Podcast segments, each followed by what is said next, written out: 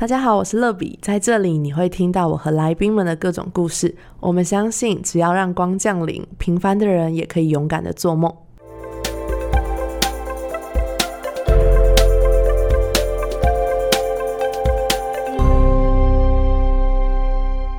今天呢，我要分享的主题呢，就是勇敢跨出去。所以呢，再一次掌声给自己，然后欢迎每一个人来到今天的讲座。欢迎光临，我是乐比。听到这个开头，如果你有感到很熟悉的人，表示你有在听我的 podcast，所以趁机打一下广告。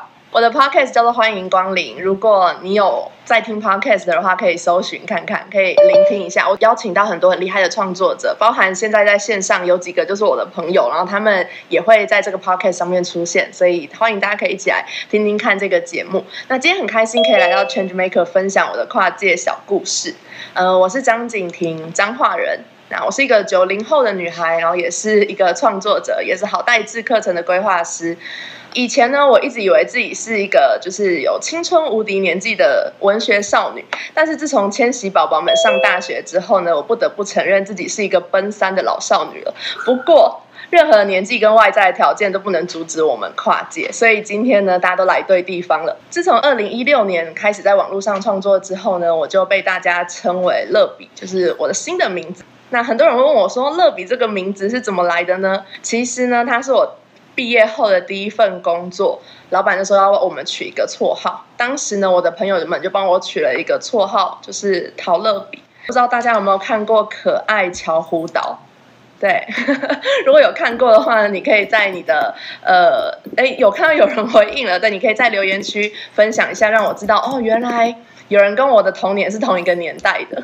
没错，呃，那时候我就是因为。这个陶乐比的这个名字的关系，就取了这个名字。然后我当时就想说，哎，我好像蛮喜欢写字的，不然我把最后一个笔改成铅笔的笔好了。所以我就开始了这个名字。所以其实一开始完全没有任何的意义。所以当我开始创的这个账号，然后很多人问我说，哎，为什么叫乐比的时候，其实我还蛮不知道该怎么回答的。那今天的开始呢，我想要跟大家分享乐比是怎么开始跨界的呢？呃，很多年前呢，我在成品的一张酷卡上面看到了一张就是。挖大写的话，然后这段话其实当时就很深刻的烙印在我的心里。他是这样说：“我知道自己的心里有一个圈，我想安全的活在圈子里，但是梦想都在圈外，没有办法，我只好不断的告诉自己，想来点不一样的，就傻傻跨出去。跨界好像就是这样子，很多事情你知道很不容易，但是因为有一份热情在你的心里，所以你会愿意傻傻的、勇敢的跨出去。”最初呢，我的样貌其实就是一个很普通、爱看书的女孩。那小时候，我妈妈为了省冷气钱。他就去书局遛小孩，因为当时还没有那么多 iPad 啊，或者什么亲子餐厅可以带我们去。那我每天下课呢，就是在书局等我妈妈来接我。那六日呢，我也是在书局度过。只要中午吃饭以后，我就被送到书局，然后晚餐前再把我送回来。国中的时候呢，我平均每一年会看两百本书。那我读中文系，我喜欢看书，我喜欢写字。这件事情好像大部分人都觉得怡情养性还不错。可是那时候暂时还没有想到可以带来什么样的价值。那一开始呢，就是只是一个学文学的少女。可是，在这个跨领域的时代，其实我们都必须要多会几样东西。所以，我想跟大家分享跨界的四个步骤。第一个就是我们要多接触一些新的事物。这时候大家可能都会说：“可是我为什么都没有兴趣啊？我不知道我会什么啊？可是好累、好烦、好无聊。”其实呢，一开始我也不知道我可以做什么。可是我觉得这时候呢，大家就要加入一个好的团队，例如加入 Change Maker 这个好的团队。因为当你加入一个好的团队的时候，其实团队会给你很多的方向，然后邀请你一起跨界、一起成长。对，当时呢，我就参加了一个很棒的团队。那这个团队就开始带领我进到很多不同的领域当中去学习。一开始呢，是我很不会使用的 FB 跟 IG。记得二零零七年的时候，iPhone 就出生了。可是我一直到二零一三年才有我的第一支智慧型手机，而且是功能很不足那种一千多块就是续约就可以换的那种不太好用的手机。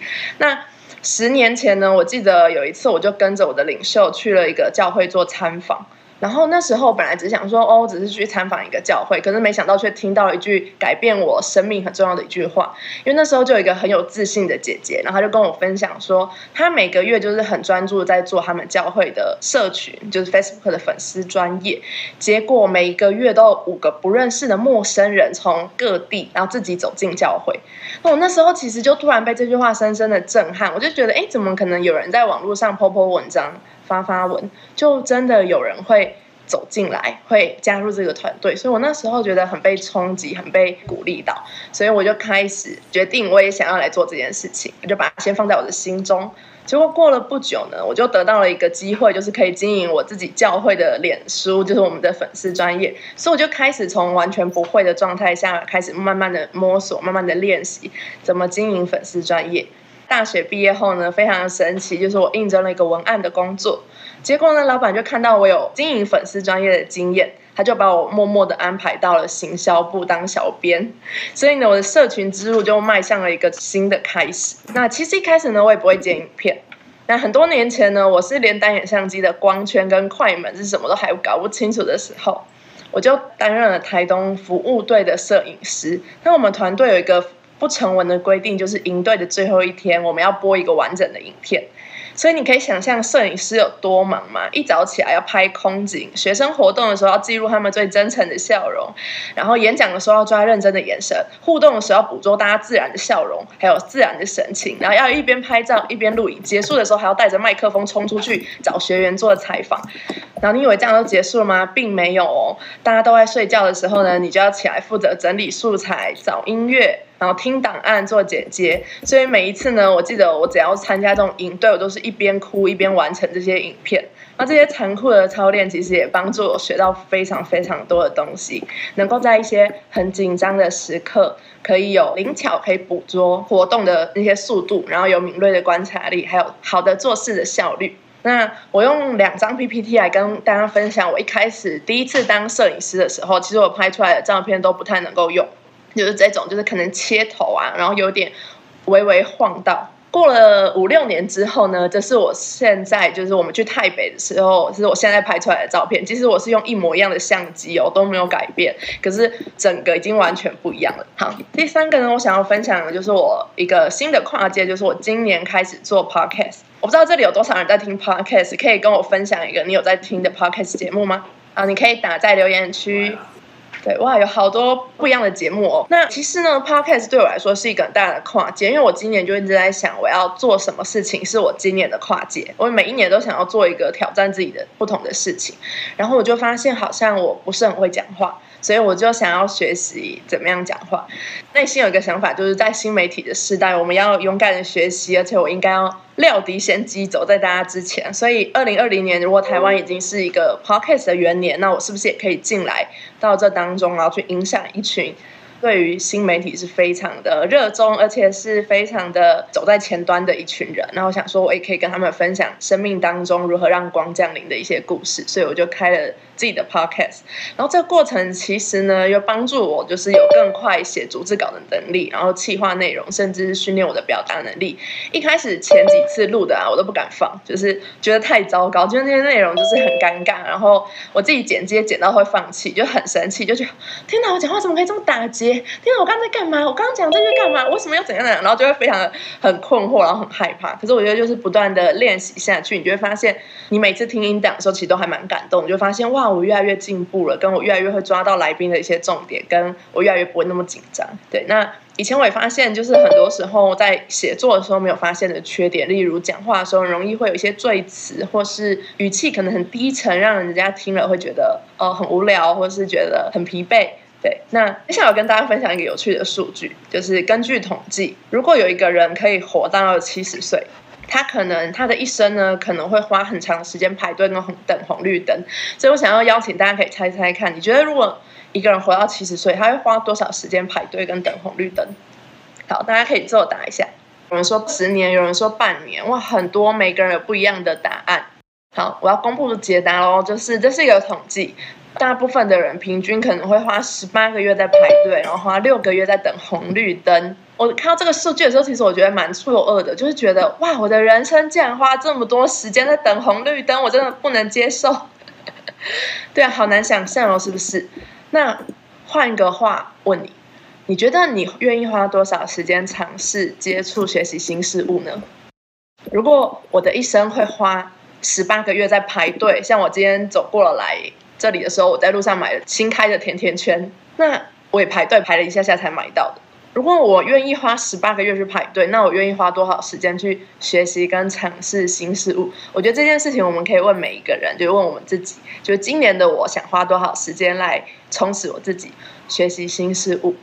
所以第二个呢，我就要跟大家分享一个我觉得跨界学习很重要的观念，就是学习给予，不要害怕被别人抢走，因为分享的成长大过独自拥有。我觉得这好像是很多人的罩门，就是学到一个东西之后，很害怕去分享，然后很害怕给予，因为怕别人学会了之后，他是不是就比我更强？尤其是我进入职场之后，我觉得这个现象变得越来越明显，就是好像很多人会非常的害怕，就是别人学会了之后会取代你。可是我想跟大家分享，这是我的经验，就是当我们去给予的时候，其实我们才是真正学到了，才是真正会。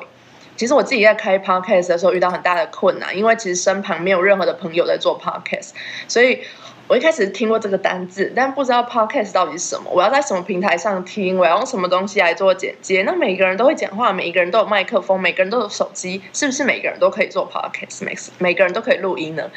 然后，所以那时候我大概花了一年的时间，很认真的去研究什么是动圈式麦克风，什么是指向性麦克风，是什么新型麦克风。然后呢，我去了解了，就是很多关于声音做气化，然后还有内容，什么叫单口 podcast 节目，什么叫双口的，然后什么叫做专题式的知识型的，然后就研究了非常久。可在这一年的学习当中呢，我却花了。大概一个小时的时间，把它写成两篇文章，然后放在我的 IG 上，就是完全把我的所有的秘籍，然后分享给追踪我的人。然后我也帮助了我三四个朋友成立了他们自己的 Podcast 节目。那我就发现，在这个分享跟给予的过程当中，其实我觉得我好像真正学会了什么是经营个 Podcast。然后甚至如果今天有人想要邀请我去分享怎么成立 Podcast，我觉得我好像也可以随时可以分享出来。然后再分享一个生活的小例子，这是我在上个礼拜。很深刻的体会到，就是我最近接到一个食品的合作案，然后我要煮一道菜，可是我平常其实不太会煮菜，那我就在网络上看了别人教学煮煮菜的影片，大概看了十遍，然后呢，那一天我就真正要煮的时候，我就跟室友很慌慌张张的把它完成了，可是大概室友做了百分之八十，然后我只有在旁边当二厨，就递了一些菜之类的，然后完成了百分之二十，可是呢，后来我就走出去，发现另外一个室友还没吃饭，所以我那时候就。问他一句：“哎，你要不要吃某某某某东西呢？”他就说：“好啊。”所以我就马上转头回到厨房，然后照着刚刚的步骤重新再煮一次。然后再煮一次的时候，我就发现好像怎么煸姜、怎么炒、加多少水，然后我都变得超级熟练的。而且我觉得煮出来比第一次更好吃。所以我就发现，其实有一件事情，你只要练习第二遍，就会比第一遍做的好很多。那如果我们常常愿意跟别人分享你会的东西，其实你就会越来越熟悉，然后越来越上手，而且越来越快速。所以我觉得。学习给予，因为在这过程当中，你绝对可以收获到很多加倍的快乐，然后还有你技能的提升。然后第三个跨界的行动呢，我想跟大家分享就是勇敢开始。二零一六年呢，我出了一本诗集，叫做《日光》。对我跟大家分享这张照片，你一定要认真看一下，因为我当时真的好粗糙哦。我现在看到都觉得有点不忍直视。就是我当时其实才刚拿到那支软笔，我也不太会写。然后我拍的照片就是上面还有一些光影。就是不是很清晰的样子，然后我是用 PPT 随便乱拍的，然后那些照片我现在看起来就是好没有质感，可是我当时就是这么没有质感的开始，然后这么随便就开始，可是我想跟大家分享，就是你要勇敢的开始，因为你现在去看到以前一些不忍直视的东西，你才会发现你进步多少。那刚好二零年底的时候呢，我的工作就是社群小编嘛，所以我就想说，我来开一个 IG 做我的创作，然后也开始学习就是怎么经营社群，因为公司的 IG 毕竟不能乱 po 文，所以我就会自己开始做。然后说，哦，开了 IG 之后应该要 do something，可是也不知道可以做什么。那刚好开 IG 不久之后呢，二零一七年就是台湾就开始非常流行手写字体。